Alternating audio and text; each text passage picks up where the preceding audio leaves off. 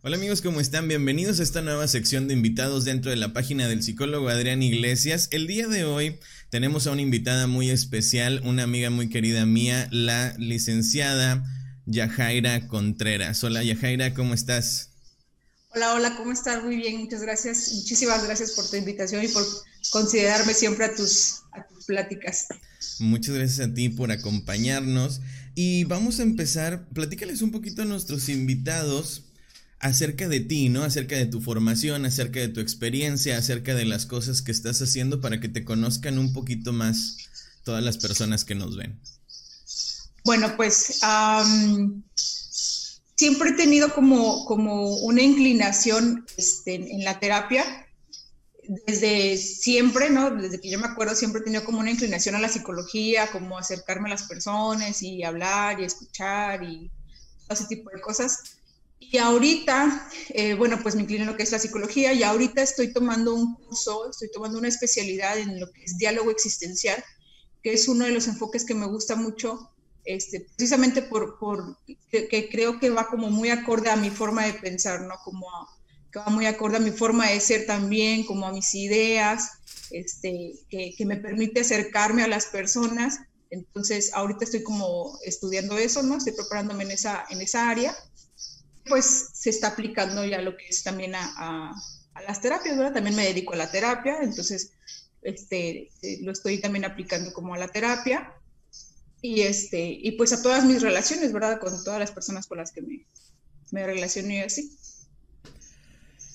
¿En qué, factor, en, qué, ¿En qué sector de la población te, te enfocas más? O sea, ¿trabajas que solamente con adultos, con adolescentes, con parejas, con niños? ¿Cuál es tu enfoque actualmente? Eh, precisamente por la forma como me gusta trabajar, estoy enfocando más como en adolescentes y adultos. Niños solamente cuando es como orientación familiar, tengo también lo que es un diplomado en orientación familiar, este, lo que es escuela para padres, ese lo manejo eh, en relación a los niños, no trabajo directamente los niños, trabajo con los papás o con las familias para pues cómo relacionarnos con los niños o cómo este, lo que es la integración de la familia, las relaciones familiares, etcétera pero realmente eh, como el enfoque que trabajo en terapia como tal es adolescentes y adultos. Y pues todo lo que tenga que ver con cuestiones emocionales, ¿no? Y relación y todo eso. De hecho, estás por abrir algo los sábados enfocado a eso, ¿no? Que es un curso, un taller, un grupo de diálogo, ¿cómo, cómo lo defines?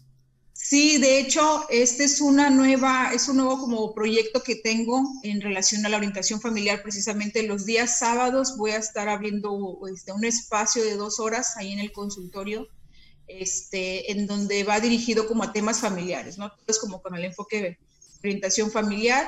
La idea es que las personas, este, adolescentes, adultos, padres, no padres, este, hombres, mujeres, ¿no? Se acerquen este, al espacio para hablar sobre su experiencia familiar. La idea es que tengan esa, esa, oportunidad de poder contar su experiencia, de poder juntos resolver dudas, de explorar cómo es que nos estamos relacionando en la familia. Entre todos los que estemos ahí podamos como aportar algo, ¿no? Como a lo mejor la experiencia del otro le funcione a uno y esto. Entonces, eh, la idea es que pues a partir del 29 de mayo va a ser la primera plática, de hecho, partir del, del, 29 de mayo, cada 15 días voy a estar abriendo ese espacio con temas diferentes. No es un curso, es meramente como pláticas eh, este, con temas de orientación familiar en donde las personas pueden acercarse, ¿no? Es necesario porque por ahí he visto como algunas dudas, como que si es un curso y tienen que ir todos los sábados o como si tienen que ir cada plática. No, es como si hay un tema de tu interés, asistes, a lo mejor la siguiente semana no, no es como mucho de tu interés el tema, puedes no ir, no pasa nada y así hasta que te interesen los temas, ¿no? Y, pueden invitarlos, es para público general, no es para este como para profesionales meramente o como para terapeutas meramente, para psicólogos, es para, para cualquier persona que esté interesada en los temas, ¿verdad? O sea, es un grupo de diálogo donde personas interesadas en los temas familiares y en la cuestión de la relación en la familia y con los hijos pueden acercarse a compartir y, escuchar las experiencias de los demás y cómo es que les han funcionado las diferentes maneras de interactuar entre, entre ellos y con eso enriquecerse todos los integrantes del grupo. Así es, y pues obviamente voy a estar yo ahí como, como mediadora, ¿no? Como para resolver dudas y demás y juntos estar ahí explorando esas, estas áreas, ¿no? Ok, pues para todos nuestros amigos que les interese, ahorita aquí van a estar apareciendo las redes sociales de Yajaira para que puedan pedir informes y se acerquen también a estos grupos de diálogos que por lo regular son bastante interesantes y bastante enriquecedores para todas las personas que participan.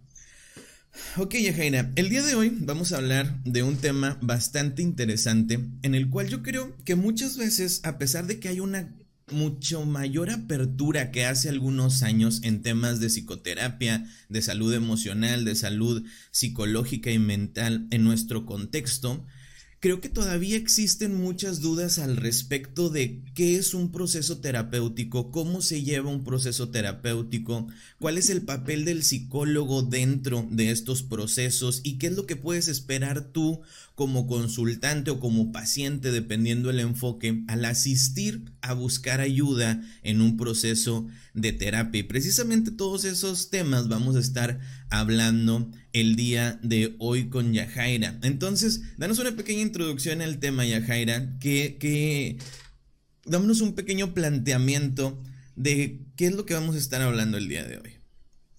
Precisamente eso que comentas, ¿no? Creo que, como dices, afortunadamente ahora tenemos como más apertura a que la gente asista a terapia, ¿no? Ahorita la gente está más, más interesada en asistir a terapia, está como más enfocada como que si necesitan, necesitan ayuda, necesitan orientación, está un poquito más como, como, sí, está como, como un poco más, a, están abiertos a lo que es la terapia, ¿no? Vamos a, a, llamarlo así, está como de moda asistir a terapia, ¿no? Como ayudarte, conocerte y todo esto. Eh, pero aún así, creo que cuando las personas llegan a terapia, creo que muchas veces todavía tienen como esta idea, um, vamos a llamarla errónea, ¿no? Como de que el terapeuta es quien hace prácticamente todo el trabajo y te tiene que decir como qué, cuándo, cómo, dónde, este, qué es lo que tienes que hacer, etcétera, para como solucionar tus conflictos, ¿no? Entonces creo que, creo que todavía hay como mucha confusión en esa, en esa cuestión, como decías, como cómo es el proceso, en qué consiste, cuál es la función del terapeuta, cuál es la función del, consultante, la importancia del consultante, ¿no? De la función del consultante, este, de la relación que se forma dentro de terapia también, eh, del tiempo que conlleva un proceso terapéutico, porque muchas veces también creo que ahí hay mucho como como mucha confusión, ¿no? Como que una, dos sesiones y se terminó y, no es así, ¿no? O sea, un proceso pues conlleva más tiempo, este, ese tipo de cosas, ¿no? Como tratar de, como de, ayudarles a esclarecer un poco lo que es realmente el proceso terapéutico y en qué consiste. ¿Cuál sientes tú que es la idea, la idea como cliché de las personas que nunca han asistido a terapia de asistir a terapia? ¿Qué crees tú que la población en general se imagina al momento de, considerar ir a terapia, porque existen muchos comentarios que se hacen dentro del consultorio que nos dan a nosotros una idea de qué es lo que la gente piensa de ir a terapia, ¿no? Yo he escuchado muchos comentarios, sobre todo de la red cercana de las personas que van a asistir a terapia o que están en terapia, y cosas que le dicen como, güey, o sea, ¿para qué vas a pagar? ¿Por qué mejor no me cuentas a mí y yo te digo qué hacer y no te cobro? por ejemplo, ¿no? Sí. Otra cosa que dicen mucho las personas es, ¿a poco una persona que no te conoce te va a decir qué hacer? O te va a conocer más que tú, ¿no?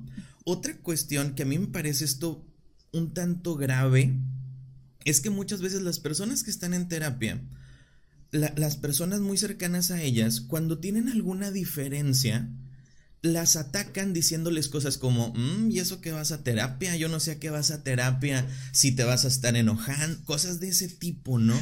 Entonces, ¿cuál tú crees que es como la idea, el ideario de la, social de las personas acerca de la terapia? Creo que esos tres puntos que son también prácticamente de los que se escuchan mucho y como dices, ¿no? En, terapia, eh, creo que es como, como esa parte de que te decía, que no se conoce realmente cuál es la función del terapeuta y cuál es la función del consultante y la importancia de la función del consultante y del proceso, o sea, de lo que se trabaja en terapia, ¿no? Eh, eh, definitivamente pues trabajamos todo lo que son como las, las emociones y demás, pero las personas hablan mucho de asistir a terapia es, como decías, como no enojarte, controlar tus emociones y no necesariamente como el, control, ¿no? Sino como aprender a manejarlas, cómo, cómo expresarlas, cómo eh, manejarlas, todo eso, ¿no? Este, es como no enojarte, es como no, expresar incluso como eh, emociones necesariamente, ¿no? Este, eso que dices como de, eh, mejor, me ha tocado mucho esa parte de mejor, mejor yo te digo que hacer, no vayas a terapia, ¿no? O a poco tu terapeuta dice que hagas esto, no deberías de hacer esto otro. Este, hay, otra que la tenía así como ahorita en la mente y, apenas se le voy a decir si se me fue. esta de, dime tú, o sea, como terapeuta, dime tú qué es lo que tengo que hacer, ¿no? ¿Qué es lo mejor para mí? Y creo que ese es otro de, los, de, los, de las confusiones que puede haber precisamente en terapia, ¿no? Eh, que por supuesto, eh, dependiendo como el enfoque que esté trabajando el terapeuta, ¿no? Porque eh, la, idea muchas veces, dependiendo del enfoque, es como abrir esta gama de posibilidades, ¿no? De, la persona, de lo que puede hacer, de las decisiones que puede tomar, etcétera, de las oportunidades que tenga. Y a veces me ha tocado mucho como los consultantes, o sea, cuando les preguntas, ¿no? Como, bueno, ¿y qué te gustaría hacer? ¿O cómo te gustaría que fuera? O este tipo de cosas. El consultante es como, como no se supone que tú me tienes que decir esto, ¿no? O sea, como no, no, no eres tú que me va a decir qué tengo que hacer o cómo lo tengo que hacer. Entonces creo que ahí puede haber todavía como mucha confusión en ello. Creo que, que esta parte es bien importante porque yo siento que existe una especie de seducción muy fuerte por todas las cosas que te ofrecen o que te venden una solución sin tener que implicar un esfuerzo por parte de quien quiere la solución, ¿no? O sea, baja de peso mágicamente, vuélvete, este, aprende inglés estando dormido, ¿no? O sea, y muchas veces se piensa en terapia que yo voy a ir al consultorio del psicólogo, del terapeuta, me voy a sentar, el psicólogo me va a decir que cierre los ojos, que respire, y después me voy a dormir un ratito y él me va a decir unas palabras mágicas y yo voy a salir de ahí feliz, ¿no? O sea, muchas veces o se piensa que sí, o se piensa que es un trato de que todo bonito, todo todo padre, pero creo que uno de los principales elementos en terapia es precisamente la responsabilidad que que el consultante tome la responsabilidad y de ahí el hecho de en los enfoques en, algunos enfoques se les llame consultantes y no pacientes, ¿no? Por este rol activo que debe de tener el consultante de responsabilizarse de su situación, ¿no? Háblanos un poquito más de esto. Sí, fíjate que ese, ese tema precisamente de consultante-paciente. Eh, a mí me gusta llamarle consultantes precisamente por eso que dices, ¿no? Por este rol que, que hace el el consultante de responsabilizarse, de darse cuenta de las situaciones que está pasando, de darse cuenta de, incluso, o sea, de las decisiones que está tomando, ¿no? Porque muchas veces, que otro, como regresando un poquito a lo de los clichés, tenemos en terapia es como descubrir que el otro siempre tiene la culpa, ¿no? Muchas veces no es así, o que siempre es como responsabilidad del otro. Mi problema, mi conflicto es porque el otro este, no está funcionando bien, ¿no? Entonces, esta parte eh, de, también de confrontarse los consultantes al darse cuenta que muchas de las situaciones en las que están son propiciadas, o sea, son iniciadas, son parte de su responsabilidad, de las mismas decisiones que ellos han tomado, eh, eh, es de ahí como mi interés de llamarlos consultantes, ¿no? Como de este papel activo de ellos, de darse cuenta, de responsabilizarse, de empezar a tomar decisiones, de empezar a, a crear ellos otro tipo de situaciones, ¿no?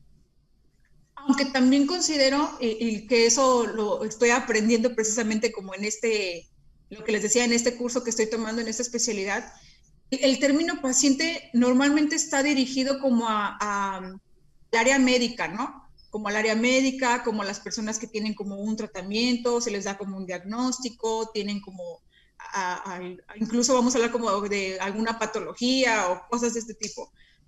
Sin embargo, creo que eh, eh, bueno, ah, estoy, aprendiendo, ¿no? Que sin embargo el término paciente incluso también lo podríamos considerar en, ese, esos procesos terapéuticos en donde la persona está siendo realmente paciente, ¿no? No necesariamente desde el enfoque médico, como te decía, como de diagnóstico, como de enfermedad, no paciente de tener paciencia, ¿no? Como de poder sentarse, tomar un tiempo de, lo que es la exploración, lo que es la indagación, lo que es el, el, darse cuenta, el responsabilizarse y empezar a tomar decisiones y demás, está siendo pues así que paciente, ¿no? Entonces, eh, eh, creo que en algún momento a lo mejor podríamos también como utilizar el término paciente para, para esa parte específicamente, ¿no? Y, no como en términos este, médicos o de enfermedades, ¿no? Claro, en algún momento también eh, eh, este Rogers hacía la distinción entre, entre paciente y consultante o cliente por el hecho de que el paciente tenía un ideario de un rol pasivo. Como yo llego, tú eres el que sabes, tú eres el que puedes, yo llego, me siento y tú resuelves mi problema, tú me curas, tú me, me, alivias, ¿no? De alguna enfermedad. Entonces también de ahí la distinción de, de, estas, de estas terminologías que más que nada yo creo que son para, para que el terapeuta lo tenga presente, ¿no? ¿No te pasa como, como que de repente tienes que estarte recordando de manera continua ciertas cosas dentro de del proceso terapéutico? Ajá. De hecho, fíjate que eh, esto me está gustando mucho porque todo eso precisamente es algo que estamos trabajando en, en la especialidad, ¿no? O sea, como este, esta parte, esta función del terapeuta, de cuando estamos como en la consulta, ¿no? Y de detenernos un momento a darnos cuenta de que podría como ir nosotros respondiendo ante las situaciones del consultante y de poder decir, ok, estamos trabajando con el consultante, ¿no? Y, que también eso mismo crea esa relación que muchas veces los consultantes, eh, que muchas veces los consultantes como no, no vienen con esta misma idea, como decías, como de, de solamente quien habla es el consultante y el terapeuta es quien resuelve, ¿no?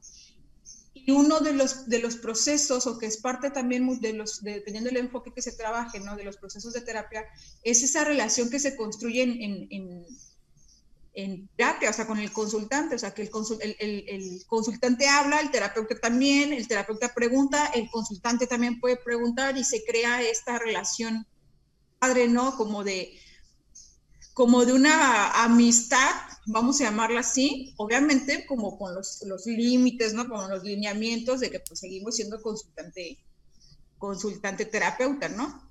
Entonces, este, esta parte también de como del, del terapeuta involucrarse, acercarse al consultante, de poder crear ese diálogo, de poder crear esa confianza, esa cercanía y como decías, como de detenernos un poco a darnos cuenta que es parte del, el, conflicto es parte del consultante, ¿no? O sea, como de, ah, por, cómo lo vamos a ir manejando, de por qué lado lo vamos a estar moviendo y todo eso, ¿no? Hay muchos pacientes también, muchos pacientes o consultantes que llegan y te dicen cosas como, yo vengo para que me digas en qué estoy mal. ¿No?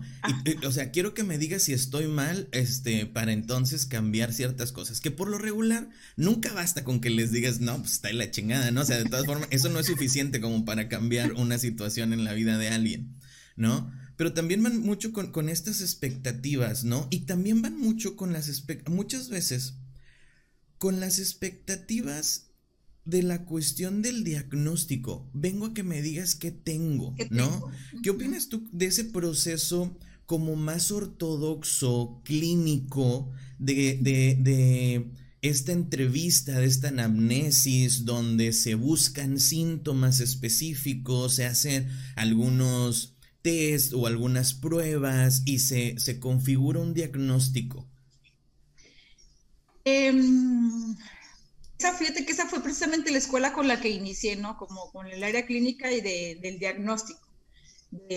Porque, como decías, tenemos mucho todavía este cliché de que cuando vas a terapia te van a diagnosticar, te van a etiquetar como con, con un término este, clínico patológico, como con que si ya tienes depresión, que si ya tienes personalidad limítrofe, que si, etcétera, etcétera, ¿no? O sea, vas con la idea de que te digan como decías, ¿qué tengo? ¿no? ¿Qué me, ¿Qué me sucede? Y de ahí partir como con el tratamiento. Incluso muchas veces te preguntan, bueno, me ha tocado a mí, ¿no? Como preguntan como, bueno, ¿y me puedes medicar? ¿Me puedes decir qué puedo tomar? Creo que esa es otra de las cosas muy importantes que hay que aclarar todavía, ¿no? Este, entonces, cuando les digo como en, en, este caso, ¿no? Como lo que me gusta trabajar, como con lo que estoy trabajando, no hay diagnóstico, muchas veces sí la reacción, o sea, se, se puede notar como es como de un poco sacados de onda, ¿no? A otros les agrada más porque siento que, como esta idea de, no tener como un, nombre que les pueda etiquetar, ¿no? Les, como les agrada por esta parte de la exploración y demás. Este, a otros no tanto, a otros es como, es más como, como si fuera cierto rechazo, ¿no? Como de, no me vas a decir que tengo, o sea, no me vas, entonces, ¿cómo me vas a ayudar? Si no me dices que tengo, ¿cómo se supone que me vas a ayudar, no?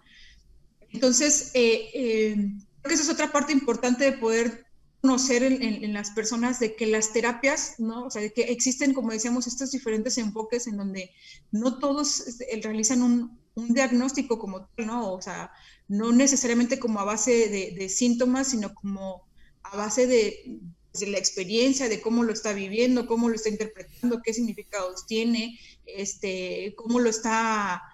Eh, qué, está haciendo con lo que está sintiendo, cómo, lo está manejando, cómo se está relacionando con ellos, o sea, todo ese tipo de cosas, ¿no? Entonces, creo que es algo también como muy importante esa parte de, poder esclarecer que, no todos los enfoques manejan un diagnóstico, ¿no? Y, y, los tiempos en los que se hacen diagnóstico, porque también muchas veces es como primer cita y quieren diagnóstico como, este, si les dices a la primera, incluso me ha tocado como con otros eh, eh, con otros colegas, ¿no? Con otros amigos, como esta parte de, que a la tercera, cuarta este, cita hay que hacer el diagnóstico, como por medio de los test hay que hacer diagnósticos, y no necesariamente, ¿no? ¿Tú crees que depende de qué, de qué más? ¿Del, ¿Del enfoque o del caso o del consultante? Porque en, en mi experiencia, yo me he dado cuenta que hay muchas personas que sí sienten un gran alivio al momento de que le, de que le das un nombre, ¿no? Hay veces que hay situaciones que son bastante evidentes de qué se trata, ¿no? Sobre todo, por ejemplo, casos de ansiedad, casos de depresión, que son bastante evidentes, que llegan al consultorio con todo el cuadro tal cual de manual, ¿no? Y es muy evidente por lo que están pasando. Y muchas veces hay personas que al momento de saber sienten como un gran alivio, como decir, ok, ya sé que tengo, ya sé que es algo que alguien ha estudiado y ya sé que es algo que alguien sabe tratar y me puede ayudar y eso les produce un gran alivio. Pero por otro lado, también hay personas que al momento en que les das un diagnóstico, pareciera que se ajustan aún más a la sintomatología del diagnóstico, ¿no? O sea, quizás yo traigo algunos síntomas de ansiedad, pero al momento en que tú me dices que tengo ansiedad generalizada, empiezo a tener todos los demás síntomas que no tenía de la ansiedad generalizada, ¿no? Entonces, ¿tú de qué crees que depende la funcionalidad del diagnóstico dentro del proceso terapéutico? Creo que, creo que de ahí como eh, me, gusta mucho este enfoque, ¿no? creo que eh, es algo precisamente que vamos, que en algún momento fuimos alimentando, ¿no? Una de las, creo que de las características del ser humano, o sea, es como el miedo a no saber qué, no saber a dónde, no saber nombres, no saber cómo. El miedo a, a lo desconocido. Entonces, creo que de ahí en algún momento, en algún momento como como si nos hubiéramos forjado, nos hubiéramos orillado a tener que, pues, mantener el control de las cosas, a poder etiquetar, a poner nombrar, a poder hacer, ¿no? Cuando no sabemos cómo llamarle algo, o sea, es como, ¿cómo se supone que hago, que hago con esto si no tengo nombre, ¿no? Entonces creo que una cosa llevó a la otra de alguna forma, o sea, como la, necesidad de precisamente de, tener esa, e, e, esa certeza, de tener esa seguridad, nos llevó en algún momento como a poner pues los nombres, ¿no? No digo que no funcione, no digo que no ayude, definitivamente ayuda mucho, pero como dices, en muchos casos, pues muchas personas incluso hasta se, se, lo adaptan, ¿no? A ellos, aunque muchas veces no lo tengan.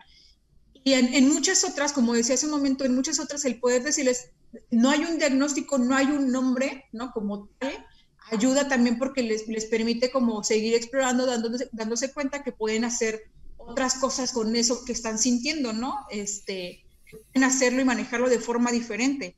Entonces, creo que, como decía, una cosa lleva a la otra, o sea, como la necesidad de etiquetar también nos, nos lleva como, pues, a tener que hacerlo para poder mantener como, sentirnos seguros, ¿no? Y creo que una de las cosas que, que,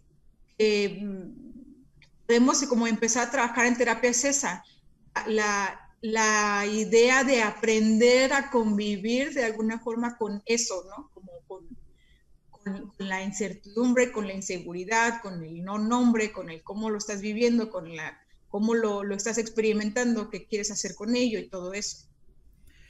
Entonces, perdóname, creo que, creo que ah, en, en, mi caso ayuda mucho como a darme cuenta con el consultante, ¿no? Cómo es cuando le digo como, como no hay diagnóstico, o sea, y que a lo mejor hay una expresión como de, entonces, ¿cómo me vas a ayudar? Entonces, ¿cómo lo vamos a hacer? Y pues ahí explorar, ¿no? ¿Cómo es para ti como no tener un diagnóstico, como no tener un nombre? ¿Te gustaría? ¿Cómo sería diferente para ti? O sea, también un poco lo que el consultante de alguna forma vaya necesitando, ¿no? O sea, es como explorar lo que estás experimentando con respecto al, al no haber un diagnóstico. Al no haber un diagnóstico. Ajá.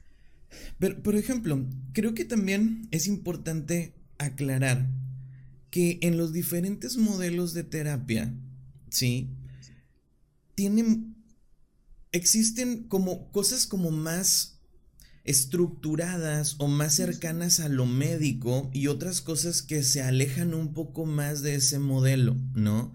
O sea, hay, existen terapeutas donde desde antes de, de, tener un encuentro con el terapeuta ya llenas un formato de qué síntomas tienes y de qué tantas veces te sientes triste en la semana, todo esto.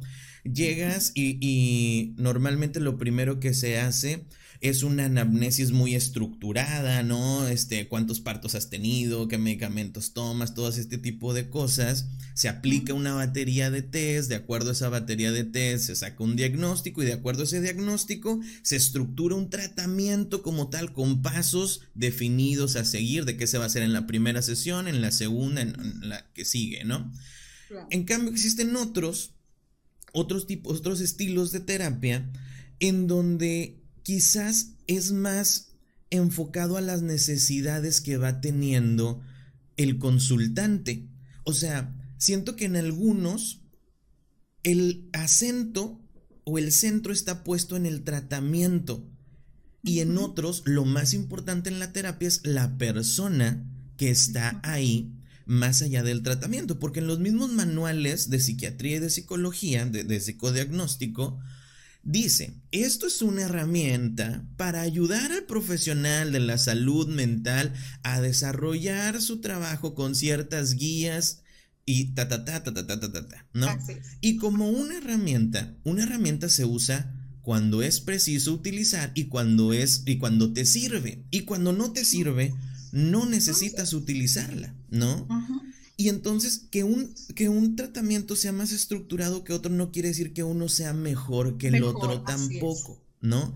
¿Por qué? Porque quizás hoy tú llegas a consulta con necesidad de hablar de algo que te pasó hoy, que quizás no tiene tanto que ver con el problema que estamos trabajando en el proceso terapéutico, ¿sí? Pero te es necesario trabajarlo, elaborarlo en esta sesión de terapia y si nos apegamos solo al tratamiento, vamos a decir, no, no, no, eso lo vemos después, porque eso no lo estamos trabajando, vamos a trabajar en esto otro. Pero esa necesidad que tú tienes te va a impedir poder desarrollarte de una manera satisfactoria en lo otro. ¿Sí me explico? ¿No? Entonces, eh, eh. este enfoque de, de lo que necesita la persona es como, como un modelo, bueno, no sé, en mi gusto personal, no quiero decir que sea mejor o peor, pero en mi gusto personal a veces llega a ser más funcional y más, no sé cómo, cómo mencionarlo, pero como más adecuado porque con lo que estamos trabajando es con una persona, no con un tratamiento. De hecho, ahorita estaba pensando quién decía, creo que fue John, no me acuerdo, no estoy segura realmente, se las debo esa, creo que fue John que dijo precisamente, ¿no? ahorita que mencionabas la cuestión de las herramientas, no podemos incluso utilizar la misma herramienta como el mismo enfoque en, las, en, todos, los, en, todos los problemas, aun cuando el problema o el diagnóstico sea el mismo, porque como decías, estamos hablando, estamos tratando con la persona, ¿no? No con, el, no, no con la problemática. Entonces, eh, eh, la cuestión aquí es que, que, muchas personas podrían considerar en algún momento ese punto, como decías, como de que si un enfoque es mejor que el otro, como si un tratamiento fuera mejor que el otro, ¿no? Entonces, como decías, hay herramientas que ayudan definitivamente y como decías, no, no significa que no sean funcionales o que sí, sino que son diferentes, ¿no? O sea, que, que, que las personas conozcan y sepan que dentro del proceso o de los procesos terapéuticos hay diferentes enfoques que ayudan o, que orientan o que sirven, ¿no? Para, funcionan para la situación que están viviendo. Entonces, este, como decías, como en mi caso también, o como muy personal, a mí la cuestión como de, de, como tal un tratamiento, como tal un diagnóstico, como tal etiquetar o de hacer un así, no, no es como de mi gusto, ¿no? Por llamarlo así. Este, pero no significa, como decías, que los otros no funcionen, ¿no? O sea, no significa que no sirvan. Y aquí cabe mencionar una cosa, que creo que cada consultante es importante que encuentre al terapeuta adecuado para sí mismo. Para sí ¿no? mismo. O sea, por ejemplo, no podríamos decir que un terapeuta es el mejor terapeuta de todos, porque quizás si una persona viene conmigo y con mi estilo de terapia le funciona muy bien. Entonces para esa persona quizás yo voy a ser el mejor psicólogo del mundo. Pero quizás viene otra y dice, no, o sea, es que, pues, es que Adrián no, no me, no me pone a, hacer dibujo, no me pone pruebas psicométricas, no me pone esto. Y a lo mejor va con otra persona que hace eso y le funciona muy bien y él se siente mejor y para esa persona va a ser mejor el otro, ¿no? Entonces no existe como un mejor psicólogo, ¿no? Sino que dependiendo de tus características personales y de tus necesidades, puede ser más adecuado un terapeuta u otro para ti, ¿no?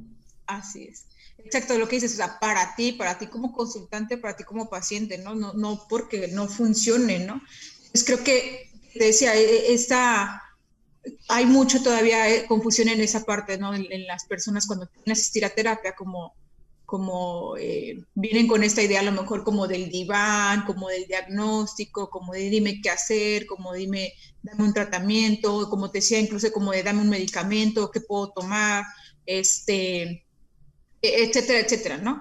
Que por supuesto hay, en el caso de los medicamentos, por ejemplo, hay un lineamiento dentro del código ética, ¿no? De la formación que te dice que como psicólogo no puedes dar medicamentos, ¿no? Entonces, ahí sí como hay ciertas cosas que son muy importantes recalcar. Este, pero de ahí en fuera otras, como los otros estilos, como el enfoque el que va dirigido el terapeuta y demás, creo que todavía hay mucho, mucho que, los, que las personas que quieran asistir a terapia necesitan conocer, ¿verdad? Este, de, cómo se lleva un proceso y de, los diferentes, de las diferentes formas en cómo se lleva un proceso o se puede llevar un proceso. Creo que ahorita que, te escucho, creo que muchas personas eh, eh, esperarían o les gustaría de cierta manera llegar, que el terapeuta, decirle al terapeuta cómo se siente, que el terapeuta le diga qué tiene, le diga qué debe hacer y si esa persona no puede hacerlo, que le haga una técnica psicológica mágica que haga que pueda hacerlo y pues listo, ¿no? El problema se, resuelve. Que eso lleva, creo, mucho como también a esta idea de la duración de la terapia, ¿no? Del proceso. O sea, como de que muchos pudieran considerar o creer que un proceso terapéutico es un mes, dos meses, dos, tres sesiones y se terminó, ¿no? O sea, es algo muchísimo más profundo que eso. O sea, de, como decías, de querer hacerlo como de forma mágica y que ya se pueda solucionar ¿no? Este, creo que independientemente del, ahí yo creo que independientemente del enfoque, ¿no? De, la, cómo se esté trabajando del terapeuta, creo que un, proceso terapéutico es, profundo, es largo y conlleva tiempo, ¿no? Por, precisamente las relaciones que se construye eh, más que terapeuta consultante del mismo consultante, ¿no? O sea, del mismo paciente de poder tomar decisiones, de poder hacer los cambios, de poder darse cuenta, de poder este, crear hábitos o dejar, etcétera, etcétera, ¿no? Lo que pudiera conllevar la situación.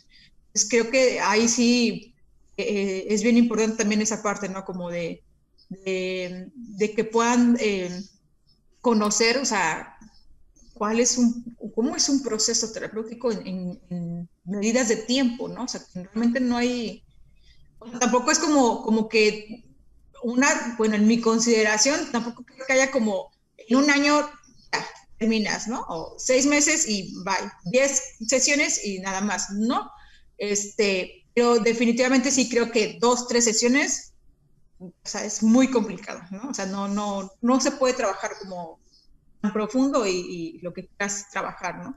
¿Cuáles, ¿Cuáles crees que son las variables que influyen en la duración de un proceso terapéutico? Porque creo que esto que estás mencionando es la pregunta del millón dentro del proceso terapéutico. Todo el mundo te pregunta, ¿cuántas sesiones voy a necesitar para solucionar esta situación que tengo? ¿No? Es una pregunta bastante común. Existen estudios, ¿no?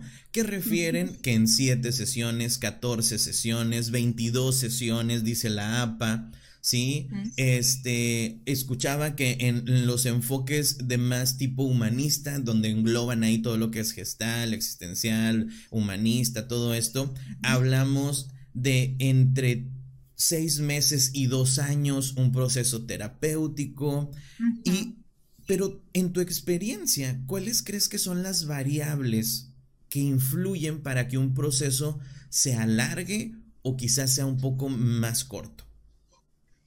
Creo que la cuestión de la constancia del trabajo del consultante, ¿no? Obviamente, muy importante el trabajo del terapeuta, ¿verdad? Pero considero que, que, si el consultante no asiste, que si el consultante no trabaja, o sea, no, no hace por, por um, lo que se vea en terapia, ponerlo en práctica, poderlo hacer, o sea, comprometerse, vaya, ¿no? Eh, creo que es un factor muy, muy importante, ¿no? O sea, como la constancia que el consultante se comprometa y, trabaje en ello. Eh, creo que eh, de eso depende como el tiempo que pudiera llevarse el proceso, ¿no? Repito, es muy importante el, trabajo del terapeuta, por supuesto, este, pero creo que, que, que, si el consultante no asiste a sus terapias, es constante en ellas, ¿no? Como una sesión sí, tres, cuatro no, y luego una sí, luego otra vez, y este tipo de cosas puede afectar mucho a que pues, se alargue más el, proceso, pero se alargue más en un, en un proceso de donde casi no se está trabajando, ¿no? Porque pues está faltando cuatro sesiones y una sí, entonces, es decir, llevo mucho tiempo en terapia, sí, llevas mucho tiempo en terapia, pero ¿cuántas sesiones has asistido, no?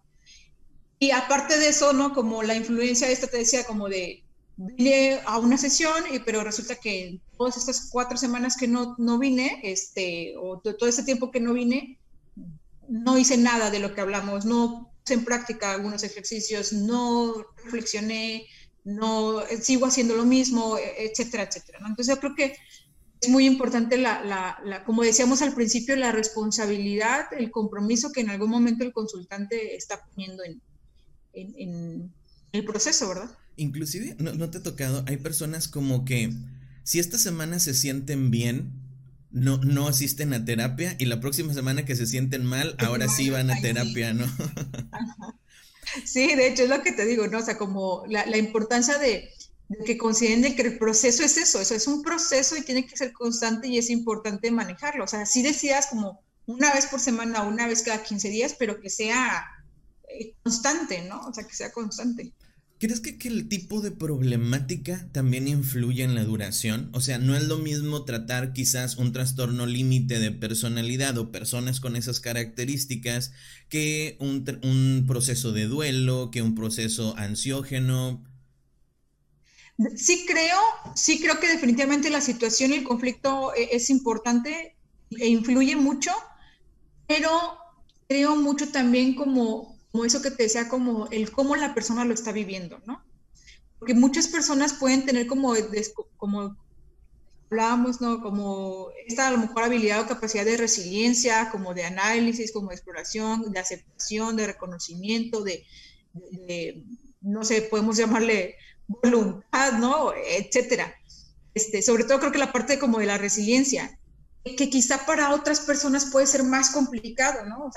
Como adentrarse a esa parte de hacer insight, de, conocerse, de aceptar, de, afrontar las cosas. Entonces, creo que tiene mucho que ver como, considero yo que más como que el problema es cómo la persona está viviendo ese problema. Creo que esto que dices, como las características personales del, consultante en el proceso terapéutico y en relación con su problemática o con la situación por la que acude a terapia, es muy importante porque también creo que cada quien tiene su tiempo, ¿me explico? Exacto. O sea, cada quien tiene su tiempo. A lo mejor, a pesar de que yo ya tengo a lo mejor un programa o un ejercicio, a lo mejor no me siento todavía preparado como para abordar o para experimentar esta situación que estoy trabajando en terapia, ¿no? Y es algo que es perfectamente válido. No tiene por qué ser ya, puede ser al momento en que tú te sientas preparado, ¿sí? Pero también eso nos da elementos para trabajar en terapia. Bueno, ¿por qué no te sientes preparado? ¿No? O sea, ¿cuáles son las cosas que te lleva a decidir mejor todavía no? No. En lugar de todavía sí. Y son cosas que se van trabajando dentro de la terapia y que también son importantes porque son cuestiones subyacentes al problema que están sustentando el problema mismo. Así es. ¿Sí? Y es importante que los terapeutas tomemos en cuenta e, esas particularidades de cada persona.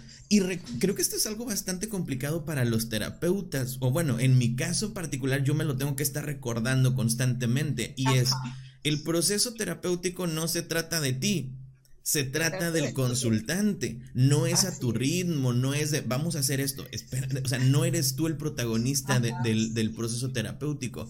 El consultante es el protagonista y es quien marca la pauta, quien marca la velocidad y quien marca el rumbo del proceso terapéutico porque es su proceso. Tú eres como un acompañante que le va ayudando a explorar y a entender ese proceso. Y eso, eso que dices, ¿no? O sea, de eh, que eso va mucho pegado con la cuestión, decíamos, como de que el consultante en algún momento se llega a sentarse y te pida como, bueno, ¿y qué hago? ¿Cómo lo hago? ¿En cuánto tiempo? No, porque no es algo que se trate necesariamente de mí, o sea, claro que yo como terapeuta vuelvo y repito, ¿no? O sea, soy una parte muy importante, vamos a ir guiando, vamos a ir explorando, vamos a ir conociendo, pero la mayoría realmente ahora sí que considero como del trabajo importante es en relación al consultante, como decías, todo a su tiempo, ¿no? O sea, cómo lo quiera vivir, cómo lo está viviendo, qué ritmo, con qué, con qué tiempos, en qué espacio, o sea, todo eso. Entonces creo que, como te decía, más que el, problema como tal, creo que es el, cómo el consultante está manejando, lo está viviendo, ¿no? Y a, veces es tentador, ¿no? A veces es tentador caer en este juego de resolver, ¿no? La situación del otro.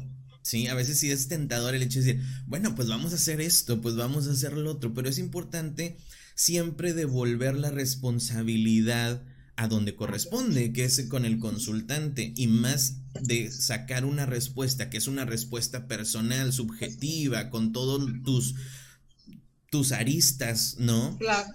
Quizás lo que debemos de regresar es una pregunta que ayude al consultante a explorar cuáles son las características de las decisiones, los resultados, las consecuencias y entonces que él pueda llegar a una decisión a través de un análisis de la situación que está viviendo, ¿no? Sí, como dice, ahí mismo se regresa la responsabilidad del consultante, ¿no? Porque en algún momento también creo que pasa mucho esto, que es, que es una de las cosas también que, los consultantes luego tienden a hacer en terapia, ¿no? Como de, es que hice esto que, a lo mejor como terapeutas, nos, como decías, nos, nos pasa a veces, ¿no? Nos puede llegar a pasar, este, de, dar este consejo de lo que yo haría o considero que es mejor para el consultante, y etcétera, etcétera. Y en algún momento el consultante es como, es que tú me dijiste, es que yo lo, o yo lo como, como consultante lo, lo, lo interpreté de esta forma y entonces lo hice y no me funcionó y salí peor y entonces es tu culpa y todo esto, ¿no? Y en algún momento, como dices, el consultante puede llegar como a sentarse a, culpar al terapeuta y es como, no, espérate, o sea, es constantemente como ese trabajo de regresarle la responsabilidad al, al, consultante, ¿no? De que son sus decisiones, de que es su proceso, de que es su terapia, de que son sus tiempos, de que su conflicto y etcétera, etcétera, ¿no? Yo, tampoco se trata como de soltar al consultante, no, vuelvo, es una relación, pero siempre regresarle esa responsabilidad, ¿verdad? Muchas veces yo les pongo una analogía que les digo, mira, en el proceso terapéutico Este, yo soy como una especie de copiloto, ¿no? Yo traigo un GPS, información del camino, información del automóvil y todo eso, ¿no? Monitoreando todos los procesos del automóvil.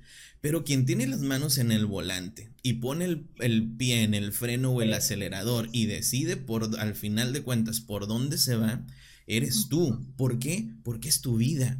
Y la única persona que va a tener que hacerse responsable y asumir las consecuencias de sus decisiones eres tú. Entonces, tú eres quien debes de decidir hacia dónde vas a dirigir esto. Obviamente yo te voy a ayudar a entender, a analizar, a confrontar ciertas cosas, ¿no? Quizás a, llevarte a, deja de sacarle la vuelta, aquí lo tienes enfrente, ¿qué vas a hacer con esto? ¿No? Hay otros caminos, ¿no? Como mira, tienes este camino, este otro, este otro, tú vas a decidir cuál, ¿no? O sea, como qué, qué, camino tomar, pero al final, pues, como dices, eres tú quien va a decidir.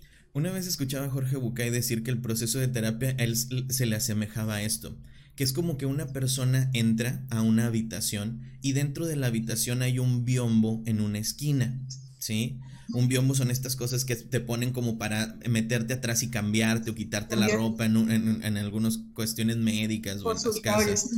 Entonces te metes atrás del biombo y resulta que te quedas encerrado ahí y ya no sabes cómo salir de, ese, de ese rincón donde te metiste, ¿no?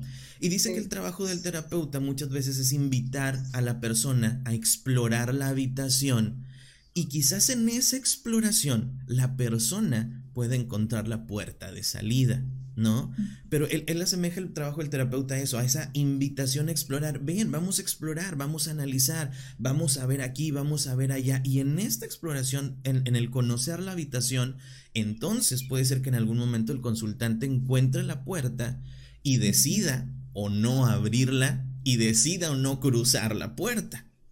Exacto, y, y, y parte, o sea, parte creo que nuestra función es esa, ¿no? Como quedarnos a, a, a um, acompañarlo como a si decide abrir la puerta y ver qué hay detrás de la puerta, salir, cruzar la puerta, o qué pasa si decides quedarte, ¿no? Como no abrir la puerta y, qué sucede ahí. Entonces, creo que sí, como te digo, sí es importante la función del terapeuta, pero es más eh, la, parte del, del consultante, ¿no? De lo que él esté haciendo. O no esté haciendo también. Exacto. Otra cosa que creo que es bien importante, Yajaira, es el tema de la problematización de las cosas dentro de terapia. Porque siento que muchas veces las personas van a terapia con la expectativa de siempre salir contentos, relajados, sintiéndose muy bien después de la terapia, que muchas veces pasa y qué bueno que pase. pero también hay otras veces que vas a ir a terapia a encontrarte con cosas que no te van a gustar, con cosas que te van a doler, con cosas que te van a enojar, con cosas que te van a frustrar muchas cuestiones porque vas a, a, confrontarte contigo y con muchos demonios y conflictos no resueltos de ti mismo de mucho tiempo, que al final están resultando en una problemática que estás viviendo el día de hoy, ¿no? Y muchas veces también pensamos que en terapia es como, no, ven, todo va a estar bien, todo, bonito, cuando muchas veces la, eh, la, realidad está muy alejado de esto. Fíjate que ahorita que dices eso, sí, me ha pasado en varias ocasiones como como eso, ¿no? O sea, de, cuando salgo de aquí salgo como más confundida, eh, salgo enojada o, este, ay, no, no me digas eso porque se supone que tú tienes que decirme que esto y esto y esto, ¿no? Y es como, no, o sea, no se supone que yo te tenga que decir eso, o sea, porque tú ya lo sabes y si no, pues, ¿a, a qué vienes, no? Este, entonces, eh, muchas veces, como dices, te tiene esta idea errónea de que al salir de terapia tienes que sentirte feliz y contento y positivo y todo bien. Y cuando no sucede eso, sientes que la terapia no está funcionando, sientes que la terapia no está bien, sientes que el terapeuta no funciona, que no sirve, ¿no? Y muchas veces deciden abandonarlo, ¿no? Entonces, pero es eso, o sea, esa idea errónea de, de, de no saber que parte del proceso es eso, o sea, reencontrarse, confrontarse, darse cuenta, este, ahora sí que, que, avivar lo que está sucediendo, que a lo mejor en algún momento teníamos guardado, guardado de alguna forma, no, que lo queríamos como dejar ahí y, y confrontarlo ahora sí, o sea, tenerlo más presente o muy presente, ¿no? O sea, tenerlo, digo ya más presente, nos puede hacer sentir de una forma diferente, o sea, de, de solos, tristes, enojados, frustrados, angustiados, ¿no? Entonces, este, que esa de la cuestión de la angustia, ¿no? O sea, de, que pues como no nos gusta sentirnos de esa forma, cuando nos sentimos de esa forma, entonces algo no está funcionando, algo no está bien, entonces la terapia no está bien, ¿no? No, es, es parte de también, como dices. Creo que es, precisamente todo, todo, lo contrario. Hace poco platicaba con el licenciado Emigdio, ¿te acuerdas del licenciado Emigdio? Por cierto, le mandamos un saludo. Este, y él decía precisamente que si la persona siempre sale feliz y contenta de la terapia, la terapia no está funcionando muy bien, ¿no? Porque precisamente la terapia es una confrontación, decía Víctor Frank. Este, la terapia es una confrontación contigo mismo que más que una guerra hay una reconciliación. Pero para que se dé esa reconciliación, primero tiene que estar la confrontación contigo mismo, ¿no?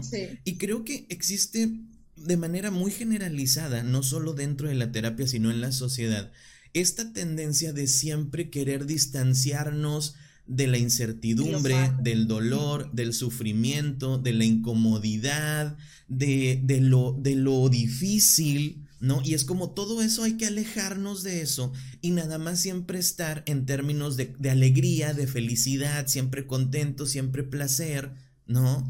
Y nos olvidamos que, precisamente estar ahí nos lleva a un estancamiento de manera general, porque solo de la problematización es que surge el desarrollo, ¿no? De hecho, creo que precisamente estamos como, yo creo, ahorita estamos como en una, en una época de, de, sino como en esa etapa, una época de, de que todo este, felicidad, todo es amor propio, todo es positividad, todo es estar bien, todo es quiérete, ámate y todo feliz, feliz, feliz, como decía este, como dice este Odín, ¿no? En una de sus conferencias.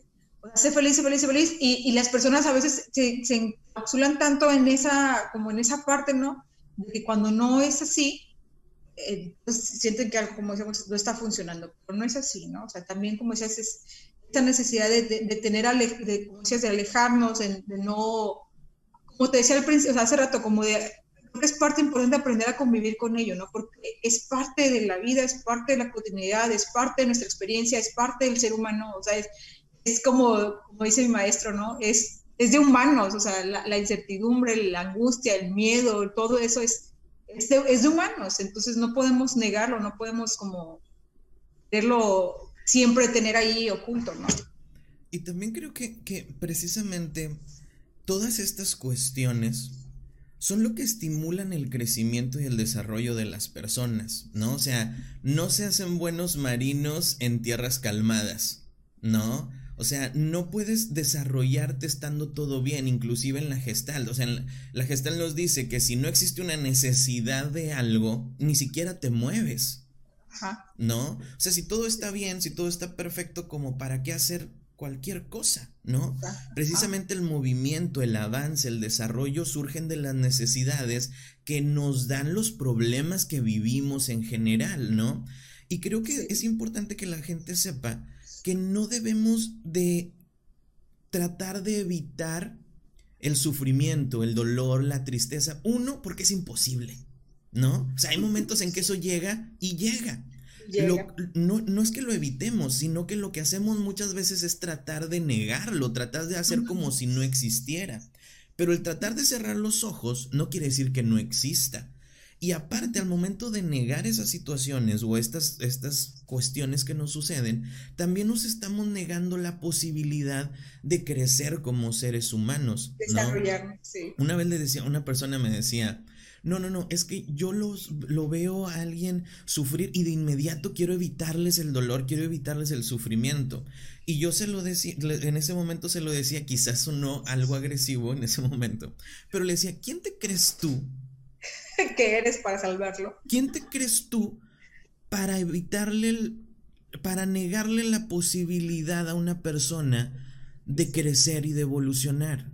Pero ¿cómo? Me dice, ¿cómo? O sea, si lo que quiero es que no sufra, sí, pero de ese sufrimiento él va a aprender un chingo de cosas.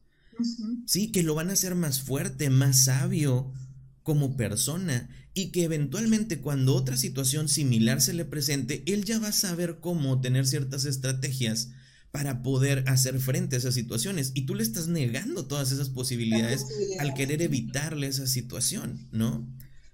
Fíjate que precisamente voy a aprovechar este momento para hacer este hacerme promo, ¿no? Que hoy precisamente hoy en la noche voy a hablar de eso también, este, como las cuestiones del COVID, ¿no? De la pandemia y todo eso.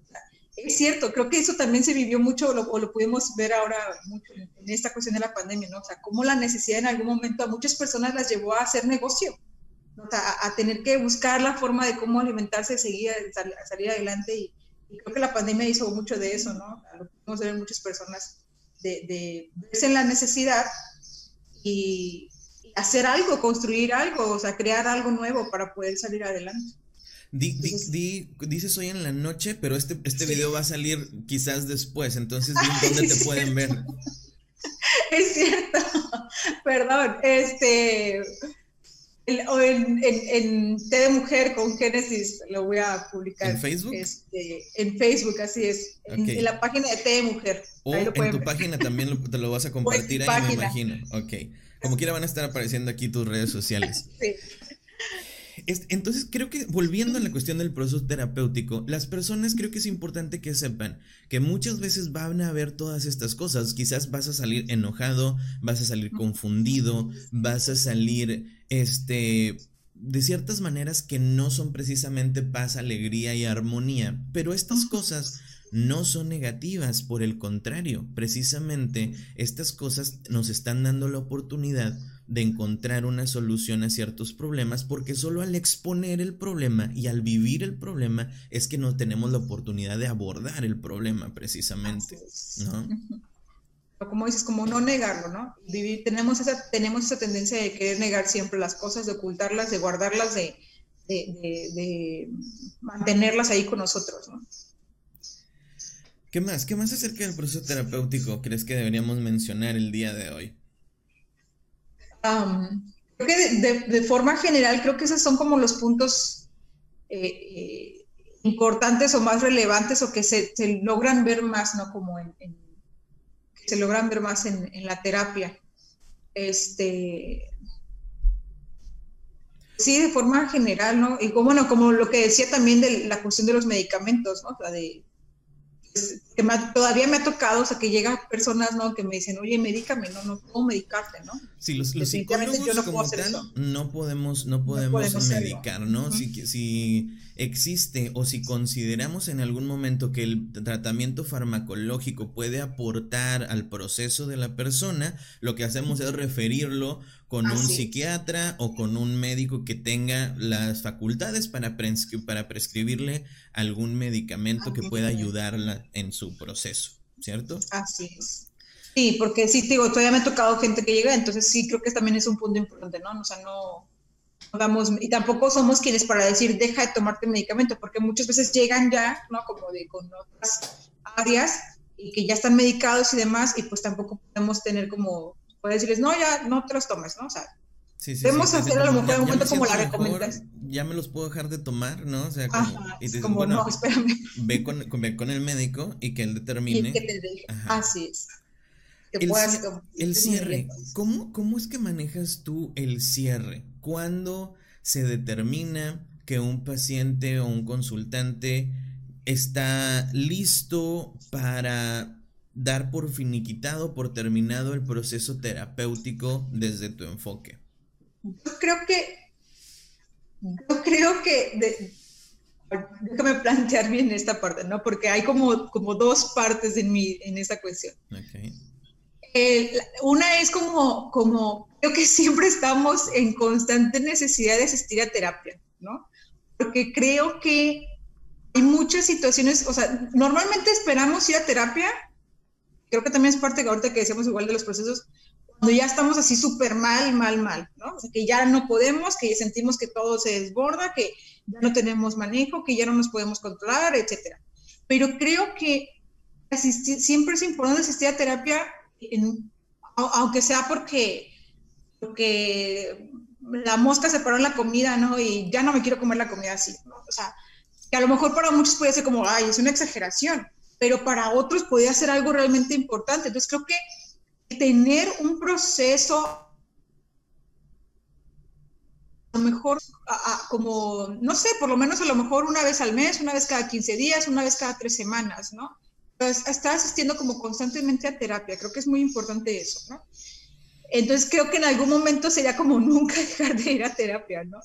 Este, pero la otra parte es como, como cuando el consultante considere que se siente realmente con la habilidad y la resiliencia y la capacidad de poder afrontar situaciones, ¿no? Eh, de poder incluso reconocer cuando, que, que, o sea, de reconocer, decir, ok, e, esto lo puedo manejar, esto ya no, ahora, necesito regresar a terapia, ¿no? O, necesito como la orientación, o necesito como hacer el llamado, ¿no? Pero cuando la persona realmente siente como e, e, el, poder decir, puedo confrontarlo, puedo manejarlo, puedo, eh, eh, con todas las herramientas que adquirí, con, todas las habilidades, con todo, eh, este, vaya, con, todo lo del proceso, ¿no? Porque te digo, aún así como que me entra duda en esa cuestión, digo, porque siempre creo que va a haber situaciones y momentos que nos van a estar confrontando el día a día, a lo mejor vamos a poder pensar como, esto sí lo puedo confrontar, y a la mera, o sea, a la mera hora, no, como de los fregazos, darnos cuenta que no podemos y necesitamos la ayuda. Entonces, creo que es algo como complicado realmente para mí poder decir como tal en qué momento ya la persona no necesita. De ahí como esta primera parte que les decía, ¿no? De que siempre es importante estar asistiendo. En, un, en un sistema ortodoxo, lo que se haría así como normalmente sería que al principio se establecen metas terapéuticas y entonces se establecen algún tipo de instrumento para medir qué tanto se están cumpliendo esas metas. Una vez cumplidas las metas, entonces se le plantea al consultante el hecho de que el propósito por el cual está asistiendo a terapia ya se cumplió, ¿no? Y entonces ya es decisión del, del, consultante el hecho de decir, pues sí, mira, yo ya me siento con la capacidad para manejar esta situación de manera autónoma. Y entonces lo que se hace es que se da unas sesiones de seguimiento a las tres semanas, a los 15 días y después al mes y después a los tres meses y después a los seis meses. Si todo sigue bien, entonces pues se da por finiquitado el proceso terapéutico y eso pasa cuando van como por unos objetivos en particular, ¿no? Pero no sé si te ha pasado, que yo lo veo con gran, con gran agrado, que hay muchísimos pacientes que acuden a terapia por una situación y después de que resuelven esa situación, deciden quedarse en terapia porque es algo que los enriquece el hecho de estarse conociendo de manera continua, estar explorándose a sí mismos de manera continua, y a pesar de que hay veces que ya no tienen un problema a resolver, ¿no? Siguen en este proceso terapéutico porque les gusta estarse conociendo, porque les gusta tener un espacio que sea dedicado para ellos mismos, para poder explorarse y todas estas situaciones, ¿no? Entonces yo creo que sí, creo que existiría, cuando es por metas o por ejemplo en el modelo de salud o en el modelo de salud pública donde yo también estoy, ahí sí, lo que se busca es que el paciente resuelva su problema lo más rápido posible y el que sigue, porque existe mucha demanda. En cambio, en terapia fuera de la cuestión pública, en la cuestión privada, sí depende mucho del, consultante, ¿no crees? Sí, te digo de ahí, y aún así, creo que eso también puede como causar mucha confusión a, los consultantes, ¿no? Eh, eh, yo creo que, yo, o yo soy así que creyente de esta parte, ¿no? Como de el que hayamos trabajado una situación, hayamos trabajado una problemática específicamente, no significa, porque creo que esa es otra de las ideas ¿no? que muchas veces se tiene, ya nunca más te va a volver a pasar, ya nunca más la vas a volver a vivir, ya nunca más vas a, a, tener que lidiar con ello, ¿no? Entonces, yo les digo, existe la posibilidad de que esto mismo que te te vuelva a suceder, ¿no? O sea, como, no sé, por ejemplo, la ruptura de una pareja, ¿no? No sé. Entonces, existe la posibilidad de que conozcas a alguien y termines con él y así sucesivamente, ¿no? Pero la diferencia va a ser que pues ya tuviste esa experiencia, ya pasaste un proceso, a lo mejor ya vas a saber como ciertas cosas que hacer y que no, etcétera. Pero en una de esas, en una de esas, la siguiente experiencia, ¿no? De la siguiente ruptura, también tengas la necesidad de decir, no, no, no puedo, no, no, puedo lidiar con esto, no sé cómo, mejor si regreso a terapia, ¿no? O sea, mejor si me acerco. Entonces, eh, eh, yo, digo eso, ¿no? O sea, como y también dar por terminado una, un, proceso o el que sientas que ya terminaste cumpliste, como decías, con esa meta, con ese objetivo, no significa que no vuelva a pasar, no significa que nunca más la vuelvas a presentar. Significa que vas a tener mejores herramientas para confrontar esa misma situación o esa situación similar, ¿no? Este, porque en una de esas también ocupas otra vez ayuda. Creo que esto es algo bien importante, porque más allá del conocimiento, de las herramientas, del saber qué hacer en una situación, creo que la terapia tiene valores contextuales muy importantes que por ejemplo son el acompañamiento. Quizás yo sé perfectamente qué hacer y quizás yo sé perfectamente cómo manejar esto, pero sí necesito un acompañamiento, un espacio seguro, libre de prejuicios, que esté enfocado en mí, donde yo pueda sentirme con la libertad de expresarme como yo quiero, de encontrar un, un, rebote de ideas en una persona objetiva, ¿no? Que puede, que puede ayudarme a ver el panorama de de un punto de vista diferente y que no necesariamente me tenga que enseñar, que decir, que llevar de la mano a cómo manejar mi problema, sino el valor del acompañamiento terapéutico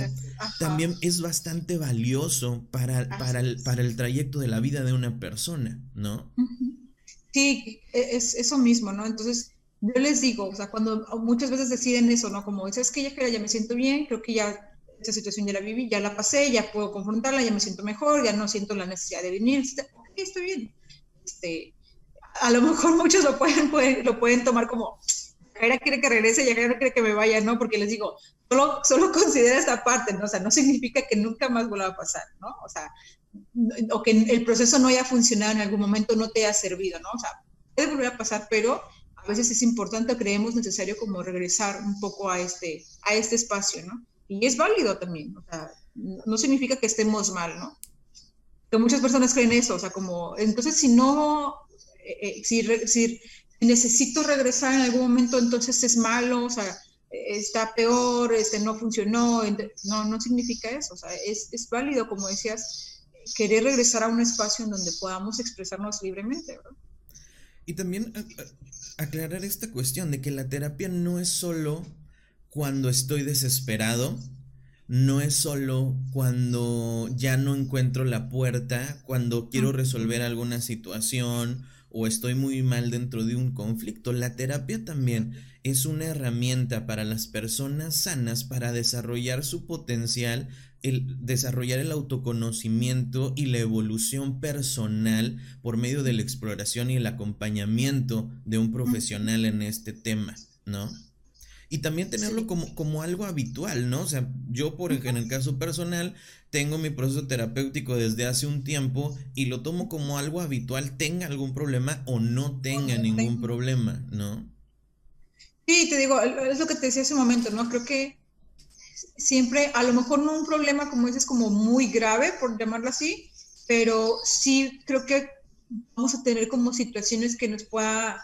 Eh, eh, puedan sentir de una forma en, específica o en especial, el estar en terapia nos va a ayudar como a, verlo de una forma diferente, manejarlo de una forma diferente, este, tratarlo de una forma diferente, lidiar con ello de una forma diferente, ¿no? Entonces, no necesariamente como decías, como cuando estamos, que sentimos que ya no podemos con ello, ¿no?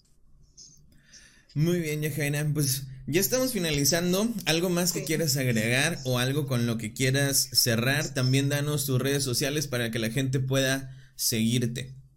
Claro, este, que sigan esa recomendación que les decía, ¿no? Asistan a terapia, aunque no tengan como, o sea, no, no esperen a sentirse como a que ya no pueden con el problema. Asistan a terapia dentro de sus posibilidades, ¿verdad?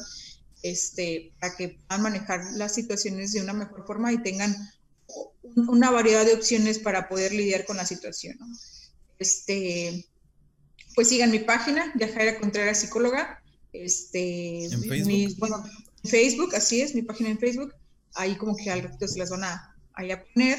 Este, y, y pues bueno, que cualquier cosa pues estoy al pendiente, ¿no? También las charlas están abiertas los sábados de 10 a 12, cada 15 días, como quiera también en la página, este, voy a estarlo voy a estarlo publicando. También hay por ahí luego otros proyectos como en relación a talleres y demás. Entonces también para que estén al pendiente de algunos talleres. Este, prácticas y demás, ¿no? Y pues muy agradecida por la invitación, esperando que les funcione y les sirva mucho toda esta información, que creo que también es, muy importante eh, para que la conozcan, aquellos que ya están asistiendo a terapia y para aquellos que todavía no asisten, ¿no? conozcan un poco a qué es a lo que, se van a meter cuando quieran asistir. Vale, perfecto. Pues muchas gracias, Yajaira, por acompañarnos el día de hoy. Este, espero que te haya gustado la charla. A mí me gustó bastante. A mí me gustó. Sí.